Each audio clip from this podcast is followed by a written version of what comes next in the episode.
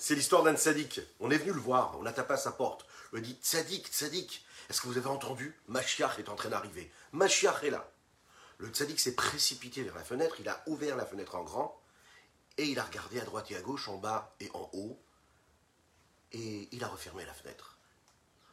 On lui a demandé tout de suite, mais, mais pourquoi est-ce que vous avez besoin d'ouvrir la fenêtre si on vous demande et si on vous dit que les gens disent que Mashiach est là? Il a répondu, moi je vis déjà la Géoula. Je vis déjà dans la délivrance. Je vis déjà dans cet état d'esprit-là. La délivrance, c'est celle de chacune et chacun d'entre nous. J'y suis déjà. La question que je me suis posée, c'est est-ce que le monde vit dans cet état d'esprit? C'est pour ça que j'ai ouvert les fenêtres. Pour me demander est-ce que l'atmosphère extérieure correspond aussi à cet état de délivrance, cet état messianique, celle que nous vivons, cette époque-là, cette période si particulière. Bokir Tov, bonjour à toutes et à tous. J'espère que vous allez bien, que vous avez passé une bonne fête de Purim. On est encore un petit peu Purim, Shushan Purim. Eh, vous savez que en Eretz Israël, on fête Purim encore et encore. Et partout où on est dans le monde, on continue de fêter Purim. Aujourd'hui, Shushan Purim. J'espère que vous allez bien. On va démarrer notre tanier du jour, mais aussi celui de demain. Et se rattacher, puisque demain ce sera Shabbat. Dès ce soir d'ailleurs, on peut déjà, d'ores et déjà, se souhaiter un bon Shabbat Shalom. Juste après ces quelques notes de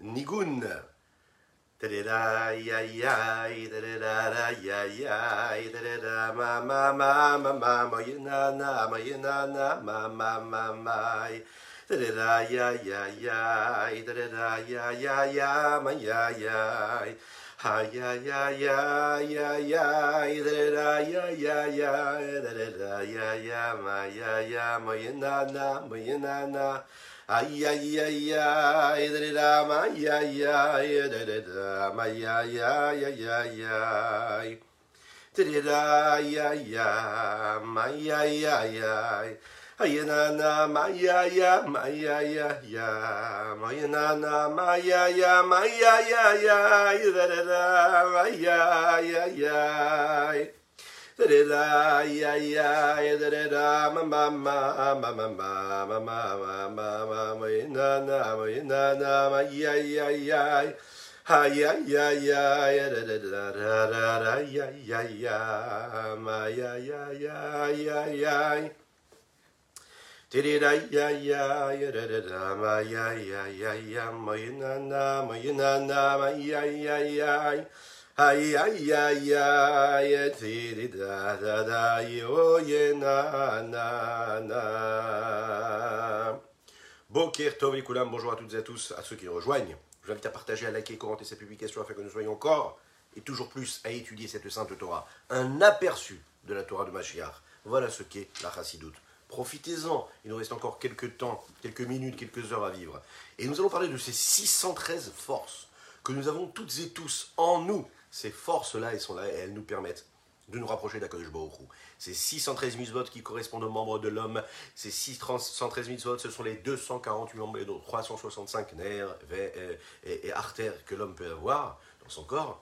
Et ce sont les 613 commandements, 248 positifs et 365 on les dit négatifs, dans le sens où bah, c'est ce qui est plutôt passif, c'est-à-dire ce que l'on doit surtout pas faire. Ensemble, nous allons voir ça ensemble.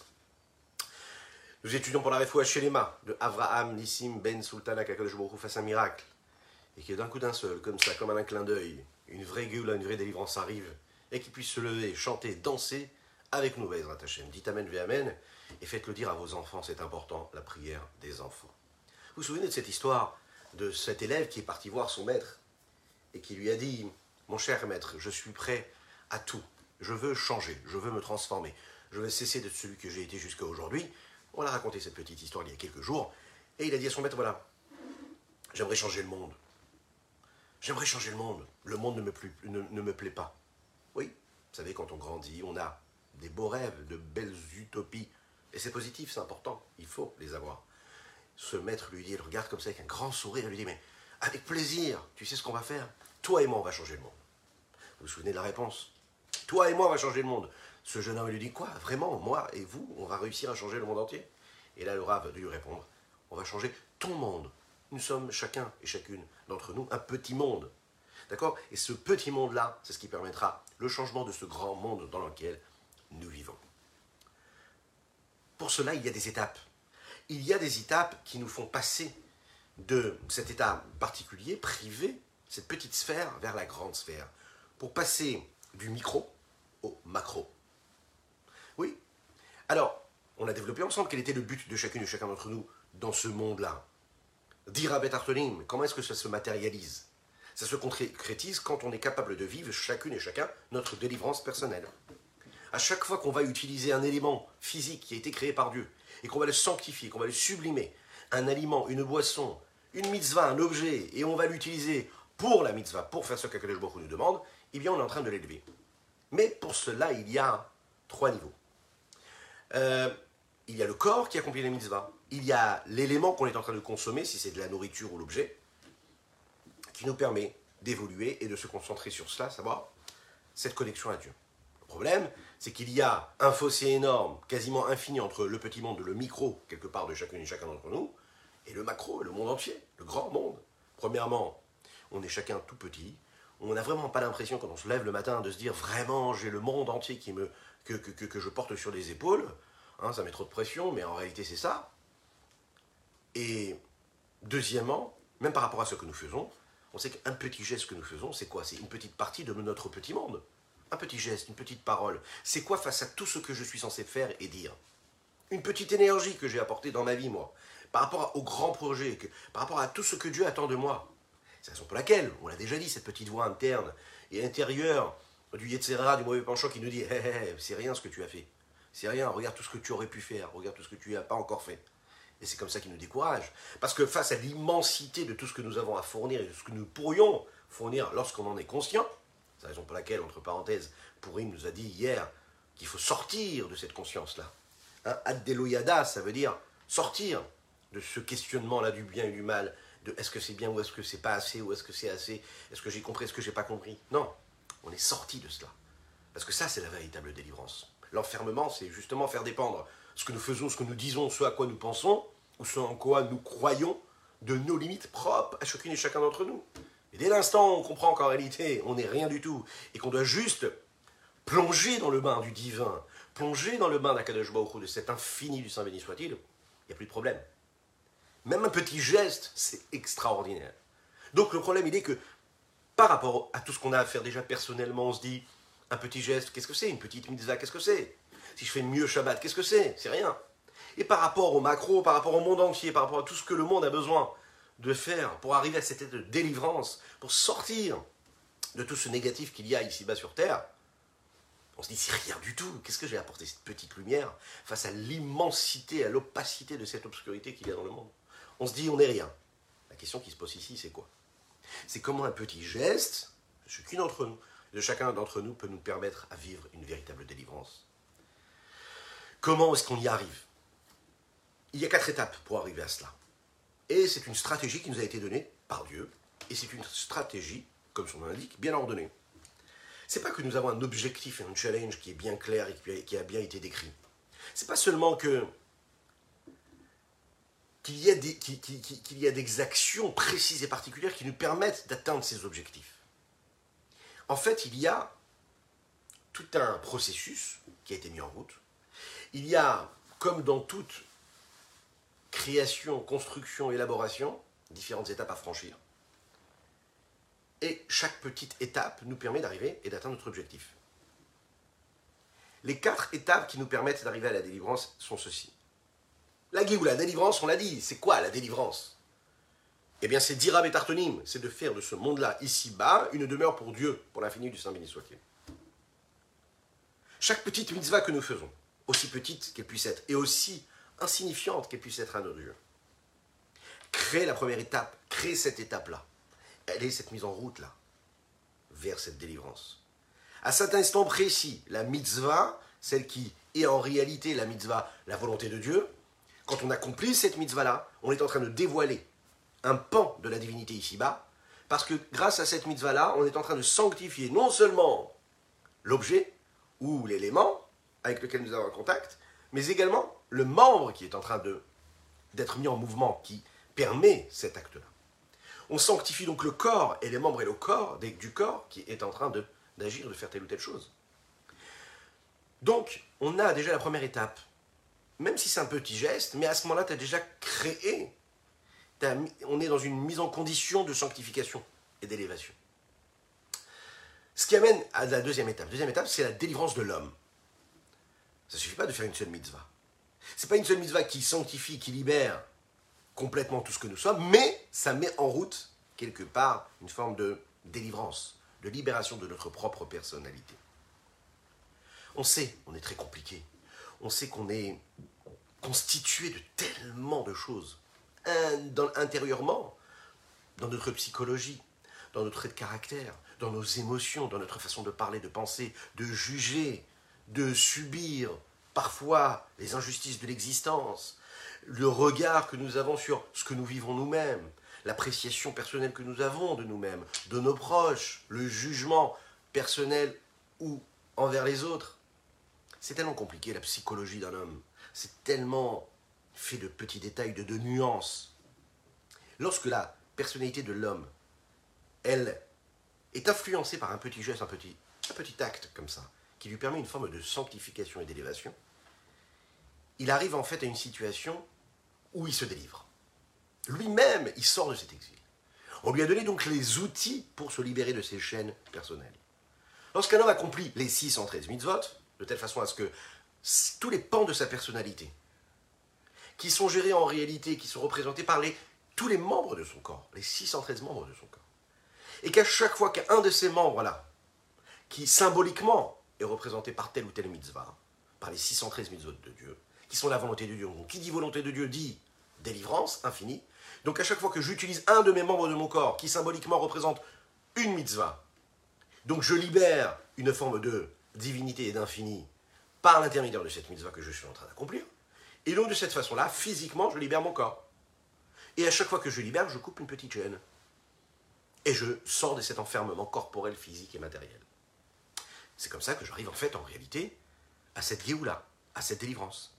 Lorsqu'un homme accomplit toutes les mitzvot, alors à ce moment-là, sa personnalité, son existence même ici matérielle et spirituelle, passe de l'état d'exil à un état de délivrance.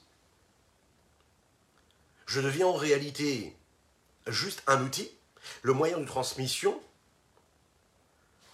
de la divinité ici-bas sur terre. Les chaim, les chaim.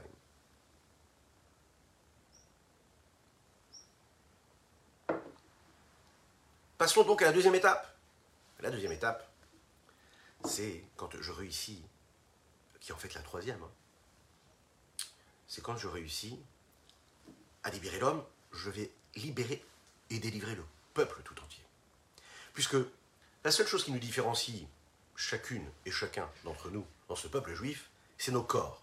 Puisque nos âmes sont toutes frères et sœurs. Les âmes sont toutes des petites particules qui proviennent de cette même Neshama-là, de cette âme-là qui nous relie à Dieu, à Kadosh. La seule chose qui nous différencie, c'est nos corps. C'est nos corps. Et donc nos corps, ça veut dire nos attentes. Et nos attentes, c'est nos manques. Et donc nos frustrations. Et donc nos jalousies, nos peines, nos soucis, nos tracas, etc. etc.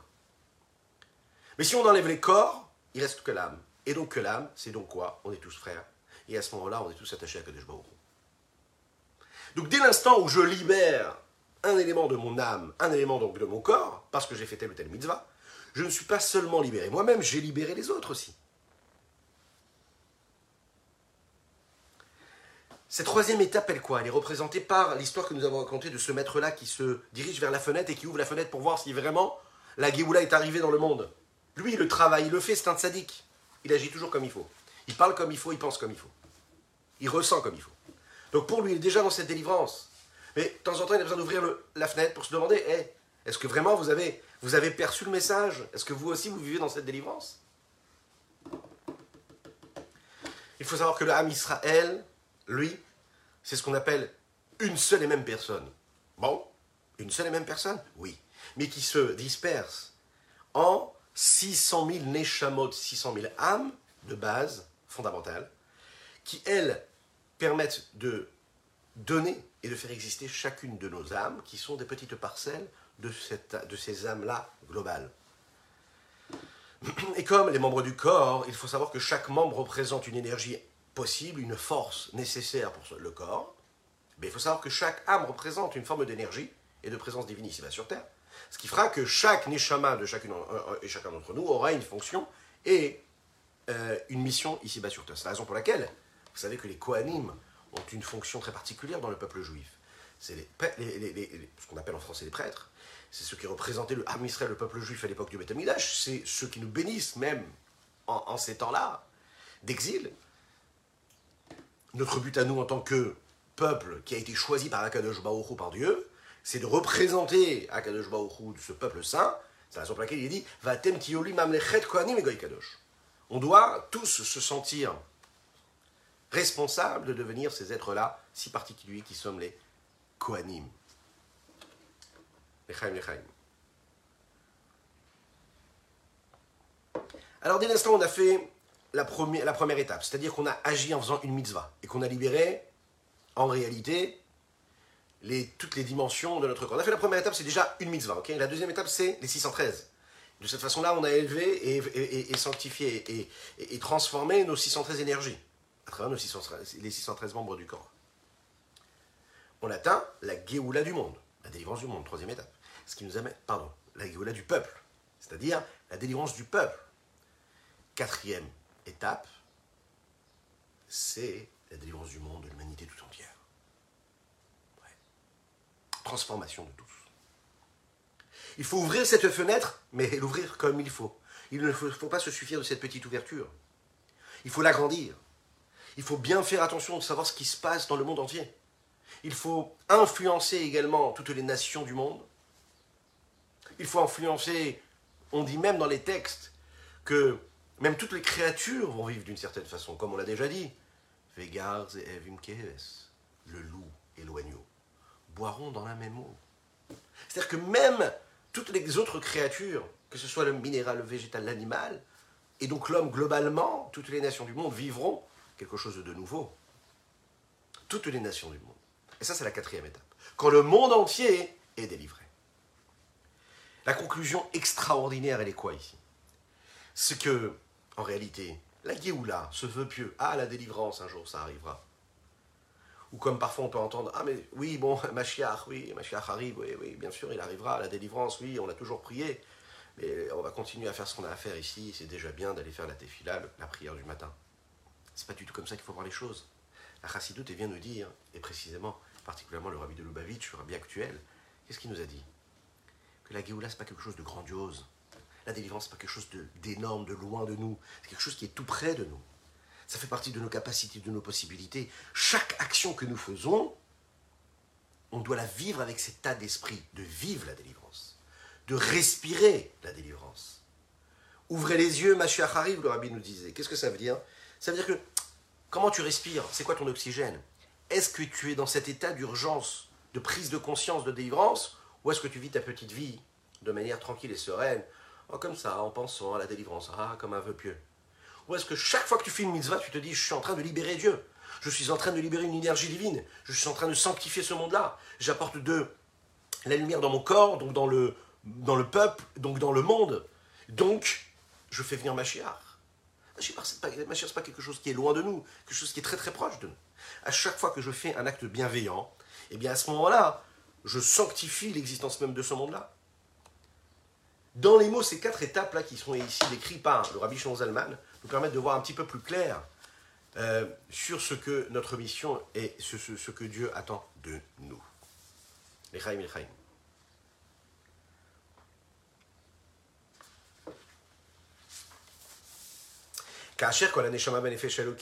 quand chaque âme et l'âme divine qu'il y a dans chacune et chacun d'entre nous du peuple juif. Amitraleket Bipratout et Shishim Rivo, qui, elle, était une petite partie, une parcelle des 600 000 âmes grandes, hein, qui sont là, et qui représentent tout l'âme Israël. Il y a un niveau dans l'âme et dans l'âme divine de chacune et chacun d'entre nous, qui fait partie de la racine même de toutes les âmes du peuple juif.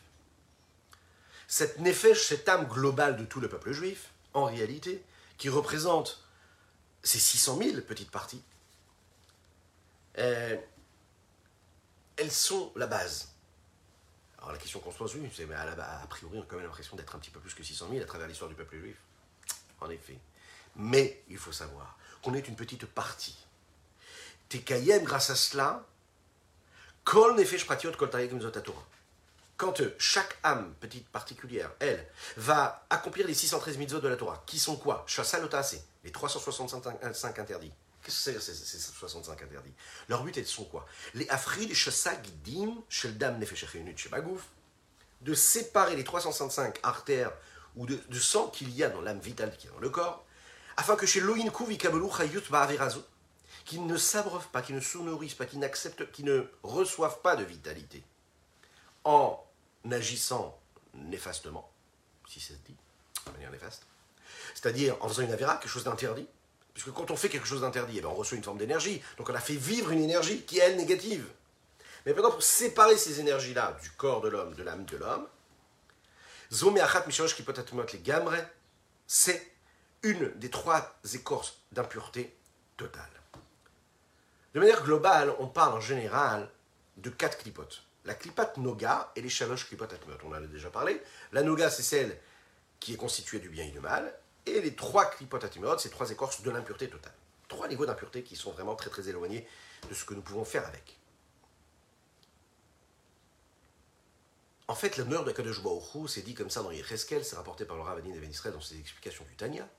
L'honneur de Kadosh Baruch est entouré de quatre séparations, qui sont en réalité quatre couches, quatre écrans, quatre rideaux quelque part, qui bloquent euh, et qui cachent l'essentiel même de l'honneur de, Dieu.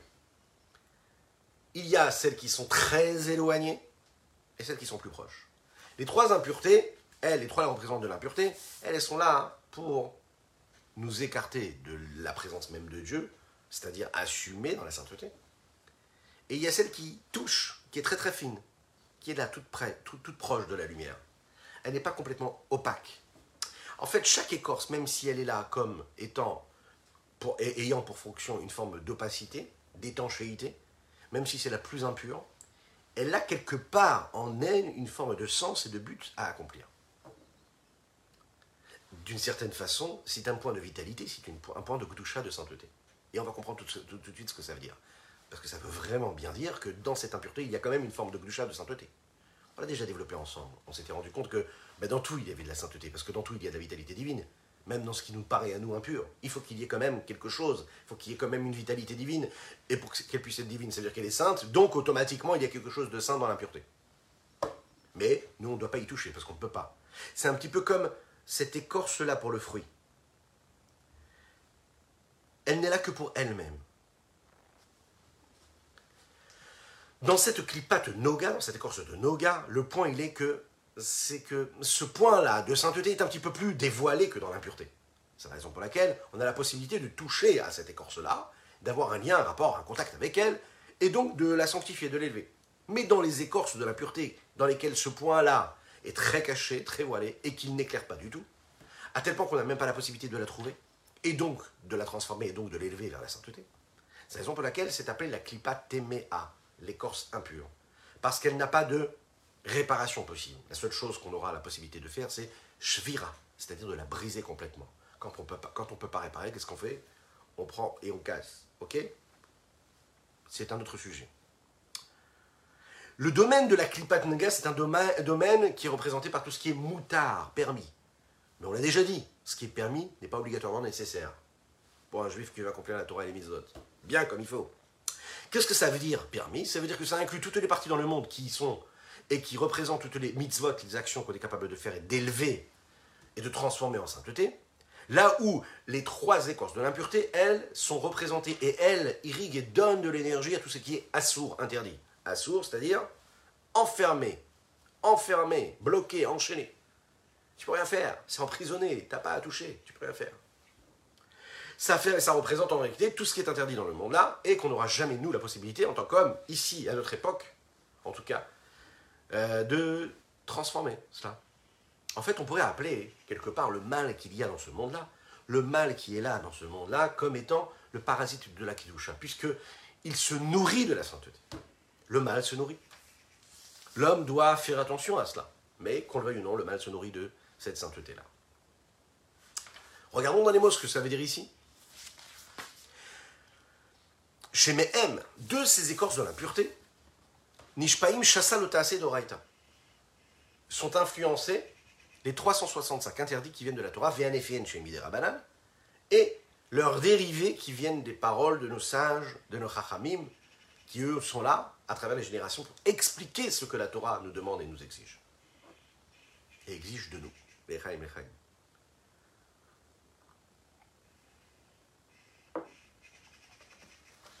Regardons un petit peu plus qu'est-ce qu'on attend de nous à travers ces 365 interdits.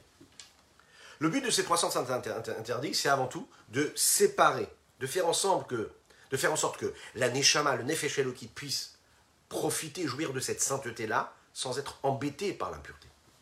Il ne faut surtout pas qu'elle s'attache et qu'elle se colle à ces trois écorces de l'impureté. Comment est-ce qu'on peut réussir à se garder de cela?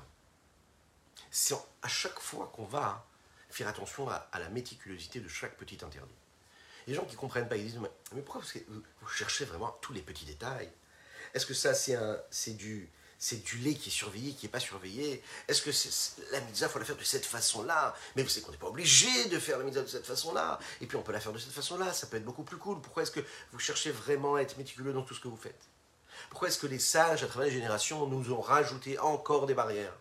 Encore euh, des, choses qui nous empêchent de vivre, qui nous écartent. Et on se dit, mais je ne comprends pas, quand je lis la Torah et que je traduis le texte, je ne vois pas autant d'interdits. Pourquoi est-ce que les sages nous rajoutent des interdits? Pourquoi est-ce qu'ils ne nous facilitent pas la vie? Alors sachez déjà que dans la halakha, oui, les sages nous facilitent la vie, parce que le but, ce n'est pas d'embêter l'homme, mais c'est de coller au maximum à la volonté de Dieu. C'est comme ça qu'il faut voir les choses.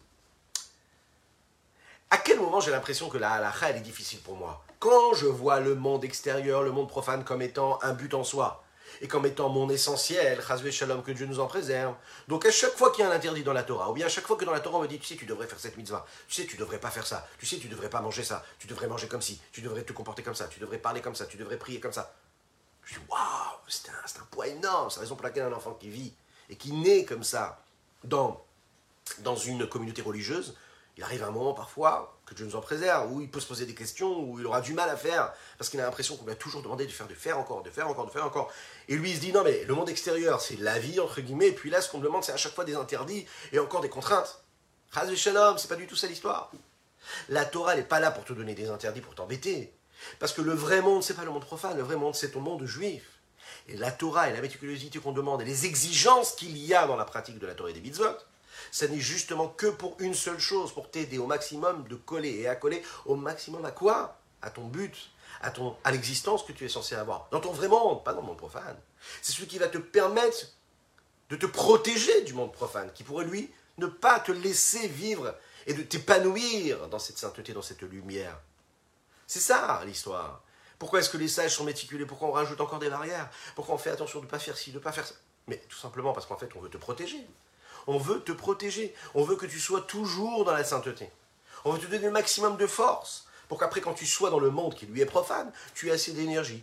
Pas pour le combattre particulièrement, mais pour pouvoir faire jaillir la lumière. Et pour pouvoir faire jaillir la lumière, il ne faut pas que tu sois influencé par les forces extérieures. Il faut que tu sois toi celui qui donne et pas celui qui reçoit dans ce monde-là. C'est la raison pour laquelle il y a ces interdits, les chachamim, les dérivés des chachamim, jusqu'à aujourd'hui, on va encore ajouter, encore ajouter des interdits ou des méfiances de la méticulosité. Pourquoi? Puisqu'on veut faire vraiment très très attention à ce que tu, ne tu franchisses pas le, la, mauvaise, la mauvaise barrière. Donc on en rajoute une autre. Un peu comme un enfant qui est au bord de l'eau et on se dit, bon, on va quand même rajouter quand même une petite barrière. Après on se dit, non mais ça suffit pas, on va rajouter une autre. Après on se dit, non, on va rajouter une petite alarme. Après on se dit, on va rajouter encore quelque chose. On fait au maximum attention. Et puis mieux que cela, à un moment, on va, le prendre comme ça, on va lui expliquer. Et plus il va grandir, on va lui expliquer, on va trouver tous les stratagèmes euh, psychologiques pour lui faire comprendre qu'est-ce qui est dangereux et qu'est-ce qui ne l'est pas. La Torah, c'est pareil. Pas parce que c'est interdit, on veut t'empêcher de vivre quelque chose, mais pas du tout. C'est juste pour que tu puisses vivre beaucoup plus épanoui et que tu vis sans être dérangé et que tu ne nourrisses pas et que tu ne génères pas d'énergie et de force négative et contraire à celle qui est quoi? Celle de diffuser ici-bas sur terre l'infini du Saint béni soit-il, et d'accomplir sa volonté afin de faire de ce monde-là un monde meilleur, tout simplement. Feshuv parce que si on se lève vraiment tomber malheureusement par ces forces impures, on ne pourra jamais élever cette âme vitale, c'est-à-dire cette âme vitale qui nous donne l'énergie de bouger, de vibrer, de ressentir, de penser. Qu'est-ce qui se passera avec? Elle tombera où ça? Dans les écorces de l'impureté. Pourquoi? Si la barrière n'a pas été mise comme il faut, alors on va tomber dans l'impureté la plus totale.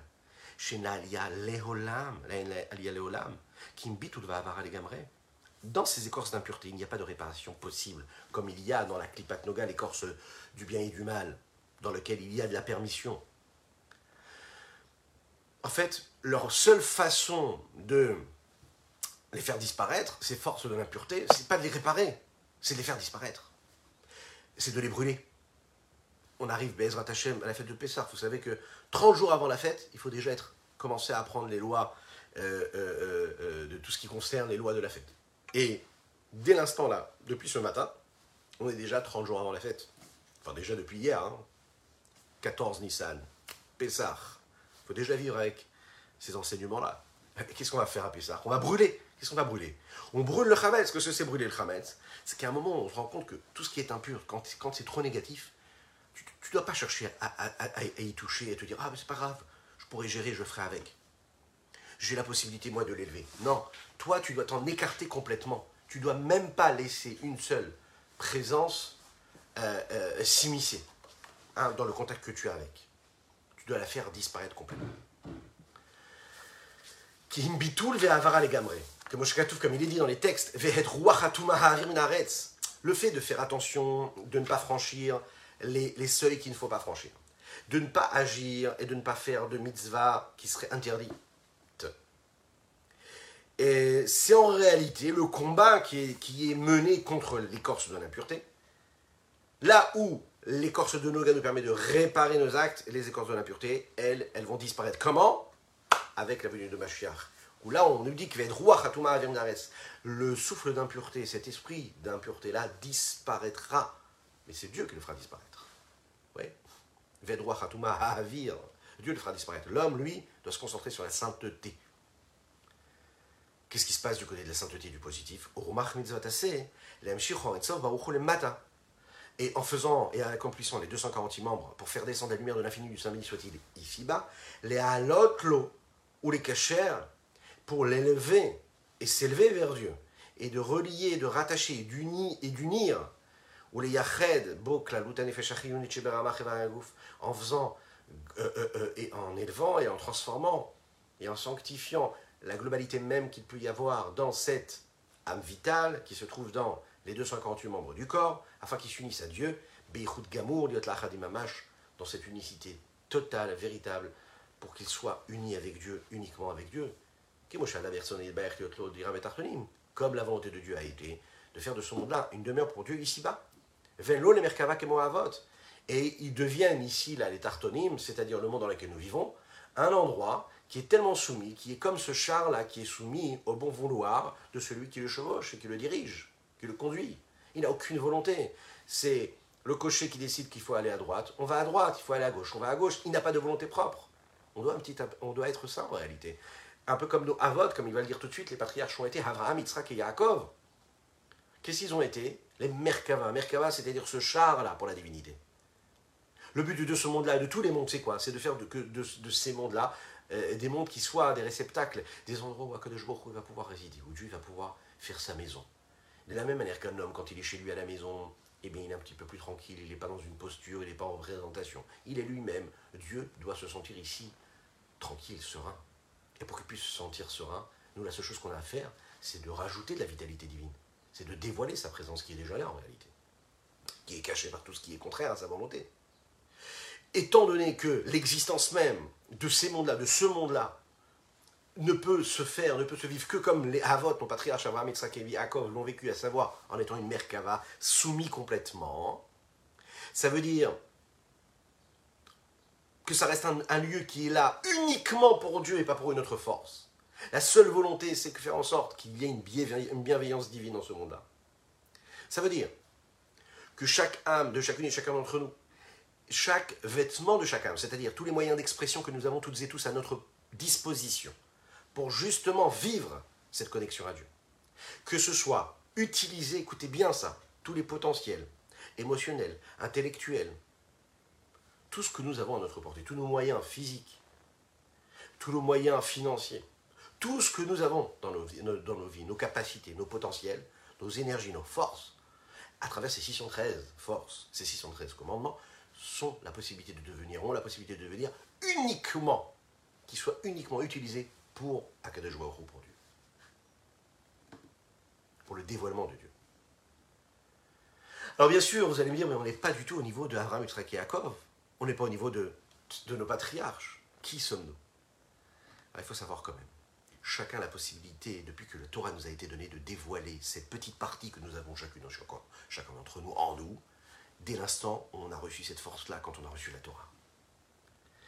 Quand on fait pas les choses par hasard, parce qu'on sait que chaque fois qu'on fait quelque chose, chaque acte, chaque geste, c'est un moment où on dévoile Dieu ici-bas sur terre, on est comme les patriarches. On devient ce véhicule qui est complètement soumis à la présence de Dieu. On perd complètement notre forme d'indépendance, d'égocentrisme, de, narcissisme, d'égoïsme. À chaque fois que l'homme, petit à petit, dans un petit geste, tous les jours, à chaque instant qu'il le peut, il se laisse transformer comme ça, en ce véhicule, ce moyen de transmission et de passe.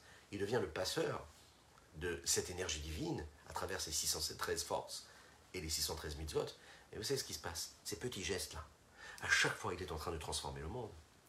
À chaque fois, il permet de, transformer son monde et que ce monde-là soit ce grand véhicule comme les patriarches en ont fait. C'est-à-dire un char pour Dieu. Echaim, Echaim.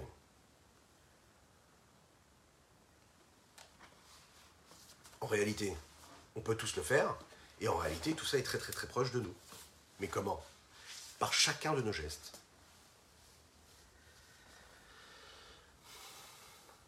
Nous sommes tous dotés de ce miracle-là que Dieu a fait de nous, à savoir un corps avec une âme.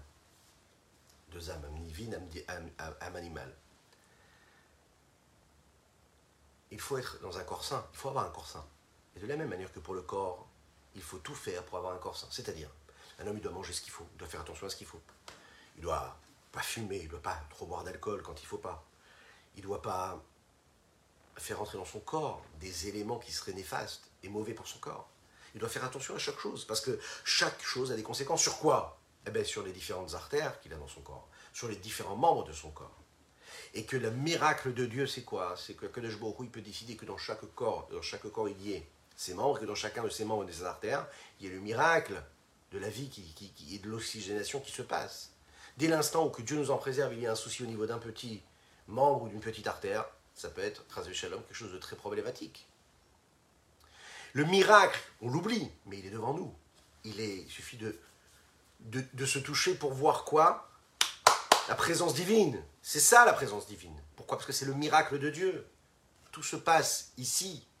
Pas besoin d'aller chercher loin pour voir le miracle de Dieu. Si cela se passe dans le corps, et c'est ce qui est dit dans les textes, si tu veux comprendre Dieu, il suffit de voir ce qui se passe dans la chair que tu portes en toi. Dieu, il est là. Dans cela, tu peux le voir. Dans ce miracle-là. Il faut que tu fasses attention à chacun de tes, des membres de ton corps, parce qu'en réalité, ça peut non seulement faire du mal à ton corps, mais aussi à ton âme, mais aussi à ton esprit, on le sait. Ça peut avoir des conséquences même psychologiques. Quand il y a un des membres du corps qui ne va pas comme il faut, psychologiquement, on peut être atteint, émotionnellement, on peut être atteint aussi. Touché par cela. En fait, chacun touche les autres membres du corps. Parfois, tous les membres du corps sont en bonne santé, Baruch Hashem, et qu'est-ce qui va se passer? À l'intérieur de notre âme, il y a quelque chose qui ne va pas. Une personne qui est dans la dépression, que Dieu nous en préserve, une personne qui a des problèmes au niveau de son émotion, de sa psychologie, ce n'est pas palpable, c'est beaucoup plus raffiné, c'est beaucoup plus fin, mais les dégâts peuvent être considérables, à tel point que quoi Que c'est le corps lui-même qui va en pâtir, et donc là même les membres du corps physique qui en pâtissent.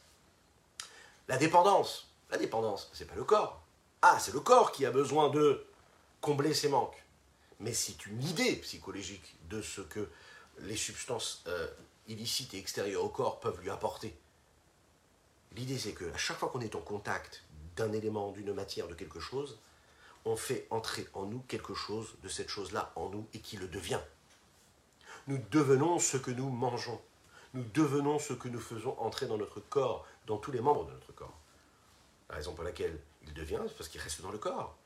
il va y avoir tout ce système-là digestif qui va retirer tout ce qui est totalement négatif, mais le reste, il va prendre l'énergie, il va le garder en lui.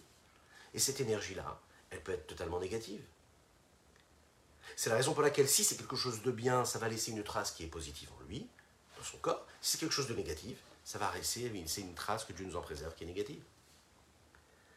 Il faut se dire que dans le corps de l'homme, ces 365 par exemple interdits, eh bien ce sont ces 365 petites choses qui, peuvent être des très grandes choses en réalité, qui, sèment comme ça des, des mauvaises traces, qui peuvent rester dans le sang, qui peuvent rester dans la vie de l'homme. Tout ce que la Torah nous a interdit de faire, ce sont à chaque fois des moments, des interdits qui nous bloquent et qui nous empêchent et qui nous enchaînent et qui nous enferment dans ce qui est complètement l'inverse de l'attachement à Dieu. C'est la raison pour laquelle on va s'en écarter au maximum. Le plus grand des médecins, le plus grand des psychologues vous dira que la meilleure façon de combattre une dépendance, c'est surtout, surtout, surtout de ne pas la regarder, de la mettre de côté. Même pas commencer. Ok? Ce qui est interdit, tu n'y touches pas. Ce qui n'est pas bon pour ton corps, tu commences pas à jouer avec et te dire Ah, mais c'est pas grave. Non, aujourd'hui, pas demain. Non, pas du tout. Personne vous dira Ah, mais c'est pas grave, tu peux te dire Allez. Quand c'est vraiment dangereux pour le corps, on n'y touche pas. Ok? Et si on n'y touche pas, on n'y touche jamais. Les interdits de la Torah, c'est pareil. Tu n'y touches pas parce que tu sais que ça peut laisser une trace de négatif en toi. Et toi, tu veux surtout pas laisser une trace de négatif en toi.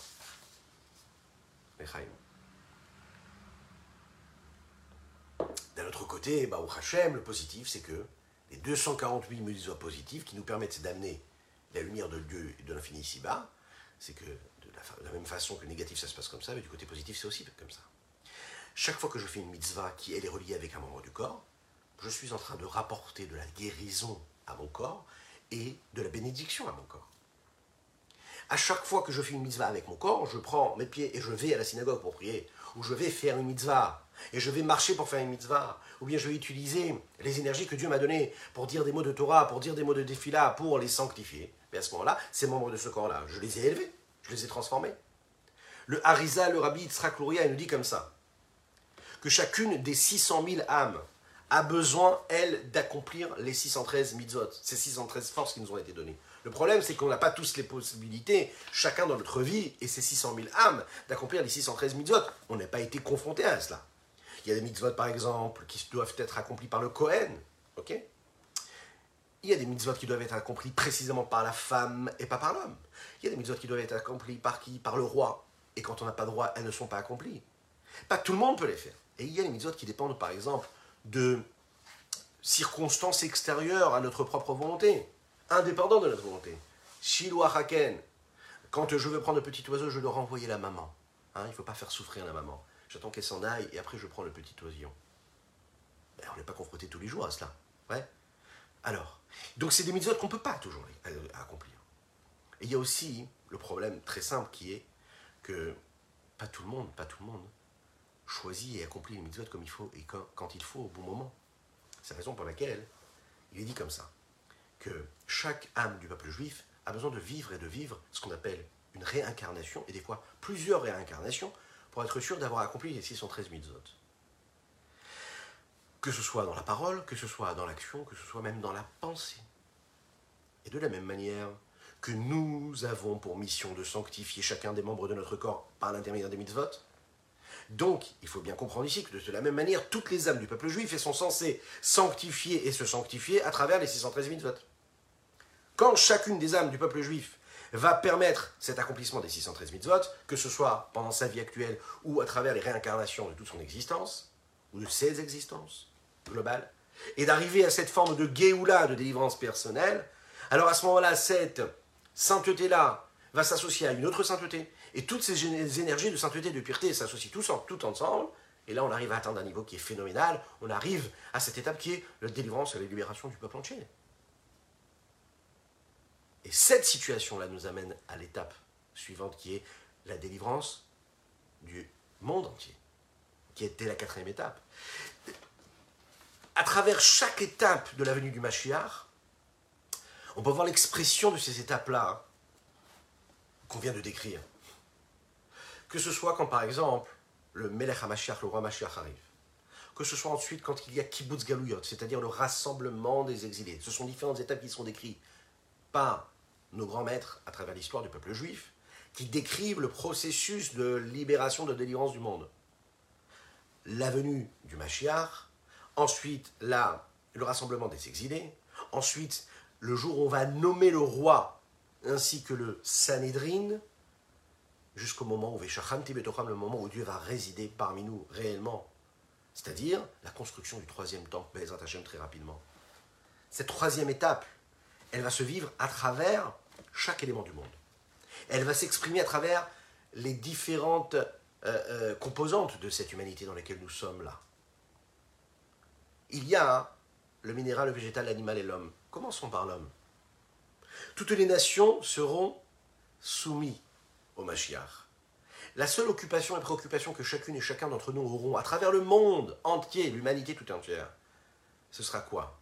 De connaître Dieu, de se rapprocher de Dieu, de le comprendre, de le saisir, comprendre son infini.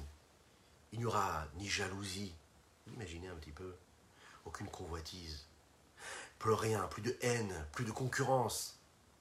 La seule chose qu'il y aura, c'est de l'amour entre tous les hommes. Le partage du savoir de Dieu.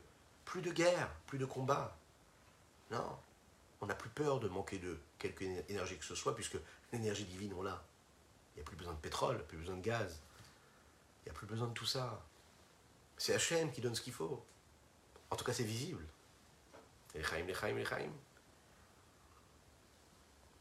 Au niveau des animaux, oui, ce sera pareil, on l'a dit. Les animaux ne se feront plus du mal l'un avec l'autre, même si ça fait partie de l'instinct animal.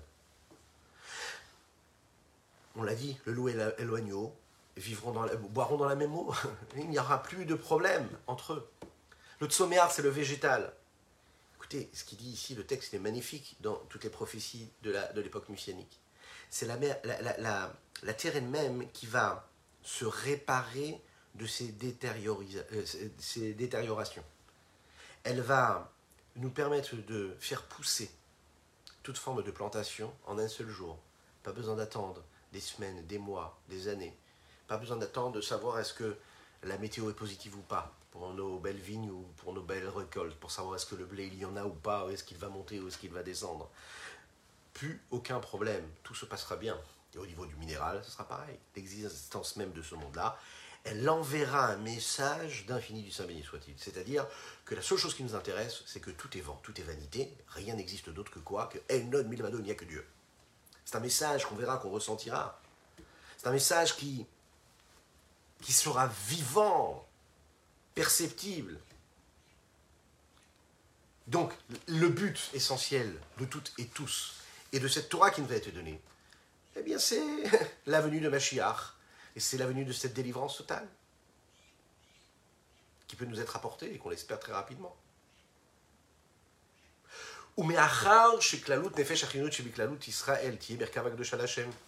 Et puisque réellement c'est ce qui va se passer, que la globalité de l'âme vitale, elle qui représente tout ce âme Israël, ce peuple juif là, elle deviendra ce char qui sera là, ce char-là, pour représenter la sainteté de Dieu. Alors, la vitalité globale de tout ce monde-là, Shiklipat Nogar, qui elle est considérée comme une écorce de Noga. Pourquoi? Parce qu'elle est constituée du bien et du mal. Il y a des choses qui sont permises dans ce monde-là. Mais il y a le bien et il y a le mal. Et il faut choisir le bien et transformer le mal. Qui nous est permis, attention, dans cette Noga. Pas le mal interdit complètement. Mais qu'est-ce qui va se passer? Elle va sortir quand il y aura Mashiach quand il y aura cette délivrance pour le peuple et donc pour le monde et l'humanité tout entière, elle fera sortir, elle sortira, elle, sera extripée de cette impureté-là. Et elle va s'élever, se transformer en Gdusha,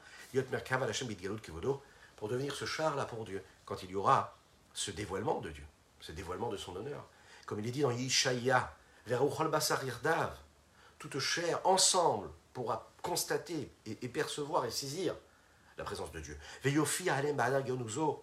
Et Dieu va se révéler à nous avec sa splendeur et sa puissance et sa force.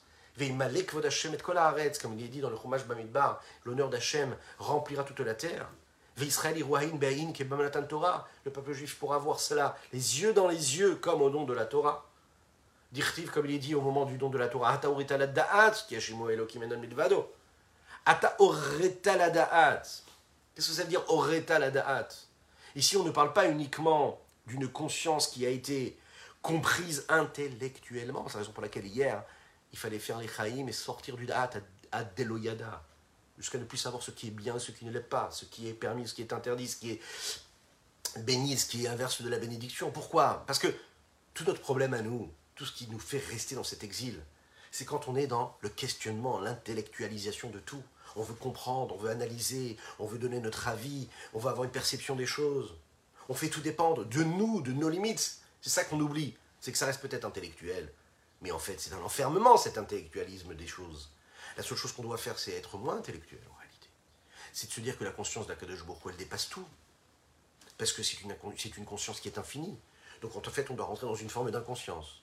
Ça, c'est la vraie délivrance. C'est de ne plus faire dépendre tout ce que nous faisons, ce que nous disons, ou ce, que nous, à quoi nous pensons, de nos propres jugements à nous. Même si parfois ça peut être des bons jugements, mais ça reste des jugements limités, puisque nous sommes des êtres limités, là où Dieu lui est infini. Donc quand on se jette dans les bras de Dieu, qu'on décide de faire la Torah et les mitzvot, peu importe, quoi, quoi, quoi, quoi que ça demande comme effort, oui, même parfois à l'inverse de notre volonté ou de notre compréhension, eh bien on se jette dans ses mains à lui.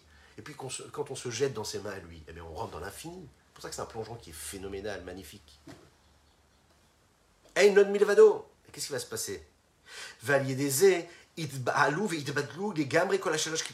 Dès l'instant où l'écorce de Noga, elle, du bien et du mal, va être transformée, ben, c'est les écorces de l'impureté qui vont aussi être transformées. Celles avec lesquelles nous ne devions jamais avoir de contact, là, elles-mêmes, elles vont être, elles vont, elles vont être transformées. Pourquoi?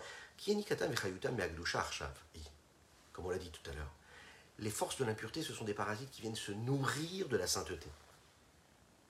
Elles se nourrissent et donc leur vitalité vient de leur sainteté maintenant. Il y a les déclipat nogam mutsat benehem, et ça grâce à l'intermédiaire de l'écorce de noga qui, elle, est constituée du bien et du mal. Et comme elle est intermédiaire entre l'akdusha et la touma, la sainteté et l'impureté, parce que elle est un petit peu dans les deux camps, parce qu'elle peut être utilisée de bon escient ou mauvais escient. Donc, ces clipotes, ces écorces-là, elles vont être complètement isolées, puisque la noga qui était leur intermédiaire, elle, s'est transformée en sainteté. Donc elle n'a plus du tout de contact avec l'impureté. Donc les trois impuretés, les trois forces de l'impureté se retrouvent isolées. Et quand elles sont isolées, eh petit à petit, elles se désintègrent, puisqu'elles ne sont plus irriguées, elles ne sont plus nourries par rien du tout. Le mal véritable, lui, il aspire à quelque chose, il a besoin de quelque chose. Il représente ce qui n'est pas complet, ce qui n'est pas parfait. Mais dès l'instant où on est dans la sainteté, qu'on a réparé ce monde et dans la bienveillance,